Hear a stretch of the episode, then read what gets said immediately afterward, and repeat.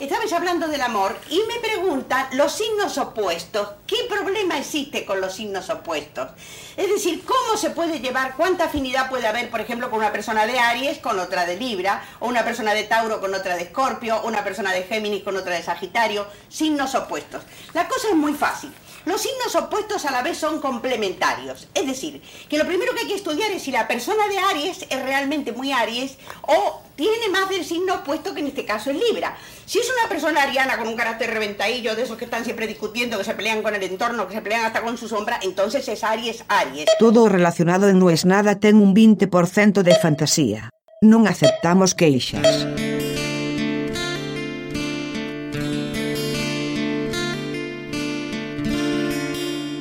Porque mira si una cosa que miraron unos tipos en el cielo hace no sé cuántos miles de años, hoy va a condicionar algo. No tiene sentido. Es más, vamos a darle la derecha. Vamos a suponer que la astrología fuera cierta y significara algo. O sea, pongamos las reglas de este juego. Vamos a hacer de cuenta que si naciste en el mes de mayo, significa que vas a ser de cierta manera. Te doy eso, te concedo eso. Bueno, ok. Cuando todo el asunto de los signos empezó, hasta ahora, el movimiento de los cuerpos celestes también fue corriendo esa conjunción de cuándo las estrellas están de cierta manera en qué mes. El tiempo pasa y ese desajuste, así como un reloj va perdiendo la precisión de a un segundo por año, bueno, eso también con los miles de años se fue corriendo. O sea que aun si fuera en algún punto cierto, sería mentira. Así termina mi diatriba contra la astrología. Una de mis cosas favoritas es cada vez que encuentro un astrónomo simular que confundo la palabra astrología y astronomía y se vuelven locos. Después les explico que no, que era una joda, que soy escéptico, pero ya te miran medio como diciendo, dale, no te hagas el boludo. Pero inténtenlo eso. Si algún día se cruzan con alguien que estudie astronomía o estudie física, algún tipo de, de cosa estelar, háblenles de astrología como si fuera sinónimo y se van a divertir un rato. De todos modos, en mi escepticismo, hoy pensaba en el significado de algunas cosas y su relación con las fechas. Hoy mi hija cumple años. Y empecé a pensar en cuánto me condiciona la fecha de hoy. ¿Qué quiero decir con esto? Hace poco estuve en Buenos Aires, hacía más de un año y medio que no iba. Cuando empecé a charlar sobre el proyecto que me llevó a Buenos Aires, la condición que puse, que era innegociable, era que el 2 de mayo yo tenía que estar acá. Por supuesto que no lo dije, pero era pura y exclusivamente por el cumpleaños de mi hija. Es más, dije el 2 y no dije el 5, para tener un changüí por si cancelaban un vuelo o lo que sea. Ahora, a la vez, yo pasé muchos cumpleaños míos solo y pasé muchos cumpleaños de mi mujer, con ella en un lado y yo en otro. Pero por algún motivo quería en este cumpleaños estar con ella. Y después empecé a pensar cuántas veces el calendario me marcó cosas. Por ejemplo, durante mucho tiempo yo me sentía muy presionado a ir a la cena de Nochebuena en la casa de mi tía Chola y mi tía Cuca, sabiendo que iba a ser el año próximo. A nivel laboral hablo.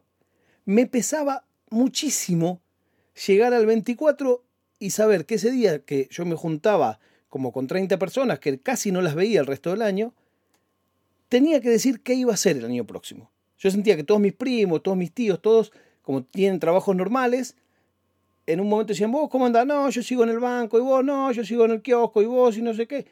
Y me iba a llegar a mí, y yo la pasaba muy mal si no podía contestar.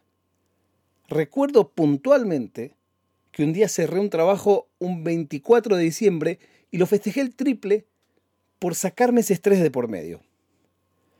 También recuerdo veces que con distintas novias que he tenido, estaba a punto de pelearme y dije, no, porque ahora es su cumpleaños. Entonces yo no puedo, un mes antes de su cumpleaños, pelearme no da. y en su cumpleaños pelearme no da. Y una semana después de su cumpleaños pelearme no da. Y así muchas cosas fui armando. Lo mismo con aniversarios. Y no, pero si ahora estamos por cumplir aniversario y no quiero que lo recuerde con esto, sin ir más lejos. Esta semana, toda la semana estuve pensando, tengo que estar sonriente para el cumpleaños de mi hija, tengo que estar sonriente para el cumpleaños de mi hija. Y entonces tuve una semana de un comportamiento barra estado de ánimo atípico para el resto del mes, pura exclusivamente porque hoy era el cumpleaños de mi hija. Y entonces se me ocurrió una buena idea que es que uno, cuando va conociendo gente a lo largo de su vida, debería buscar que sea gente que todos cumplen años en distintos meses. Entonces, por ejemplo, si vos cumplís años como yo en septiembre, bueno, te tenés que buscar a una persona que cumpla en marzo o en abril. Natalia cumple en abril, entonces eso está perfecto. ¿Por qué? Porque ahí ya tenés cubiertos tres meses, un mes antes, el mes del cumpleaños y un mes después de tu pareja y tres meses tuyo, un mes antes, el mes de tu cumpleaños y un mes después. Obviamente que tenés que eh, casarte o ponerte de novio o la fecha que elijas tiene que ser también equidistante de eso. Entonces, en el caso nuestro debería ser ponerle diciembre o enero. Entonces ahí ya tenés también. Bueno, diciembre también te sirven las fiestas, así que vamos a poner febrero. Porque entonces vos tenés noviembre, no, porque vienen las fiestas, diciembre son las fiestas, enero no es una buena manera de empezar el año. Entonces si vos lo pones ya en febrero, seguís de largo, y entonces hay otros meses donde no te puedes pelear, no puedes hacer quilombo, no, puedes hacer escándalo, porque ya, cuando te querés acordar, es la fecha del aniversario. Entonces no, no vamos a hacer cerca de fecha del aniversario. Entonces, también mirando hacia atrás, digo, pará, yo me casé en febrero. O sea que eso también cuadra. Pero todo esto yo lo hice sin pensar.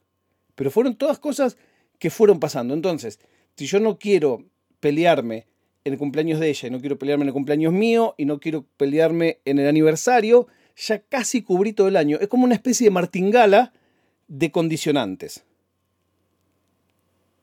Y después los hijos, por supuesto, hay que tenerlos en distintos meses también regados. No hay que hacer, como mi amigo Quieto, que cumple año en Navidad. Eso es desperdiciado completamente. O sea, ahí es una fecha desperdiciada, es un regalo solo toda la vida, o mi padre que cumple el Día de Reyes. Esos son errores garrafales. Es como lo peor que puedes hacer como si sos padre, es que tu hijo nazca en Navidad o en Reyes, o en Año Nuevo, o como mi primo, que es el primero de mayo, que nunca tuve un primero de mayo porque él cumple año primero de mayo. Esos son errores. Mi hermana que cumple el 25 de mayo tampoco. Todos los feriados de mayo, todo el mundo tiene un mayo perfecto. Yo nunca tuve un feriado de mayo en mi vida. Entonces las fechas me fui dando cuenta que me condicionan más de lo que yo creía. Es más, nada es definitivo. Yo toda la vida tenía cumpleaños simpáticos porque era dos días después de la primavera. Entonces era el 21 de septiembre festejamos la primavera, el 23 de septiembre mi cumpleaños y siempre se armaba el cumpleaños, etcétera, etcétera. Claro, Toda la vida fue cumpleaños de Guillermo, primavera, remeras, jarras de bebidas, algún hielo. Y ahora mi cumpleaños es entrando el otoño. Nunca pensé que iba a pasar eso.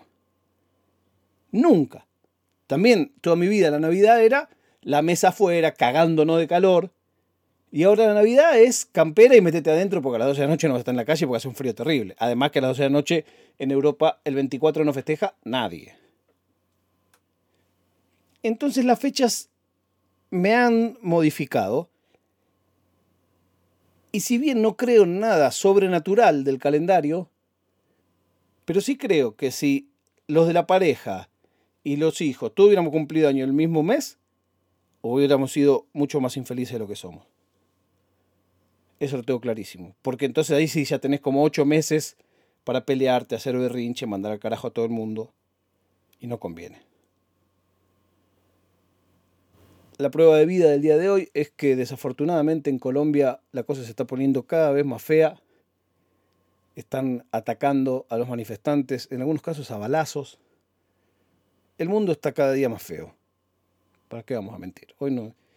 Intenté sacarles una sonrisa, pero está cada vez peor todo en todos lados. Nos encontramos mañana cuando les diga no es nada.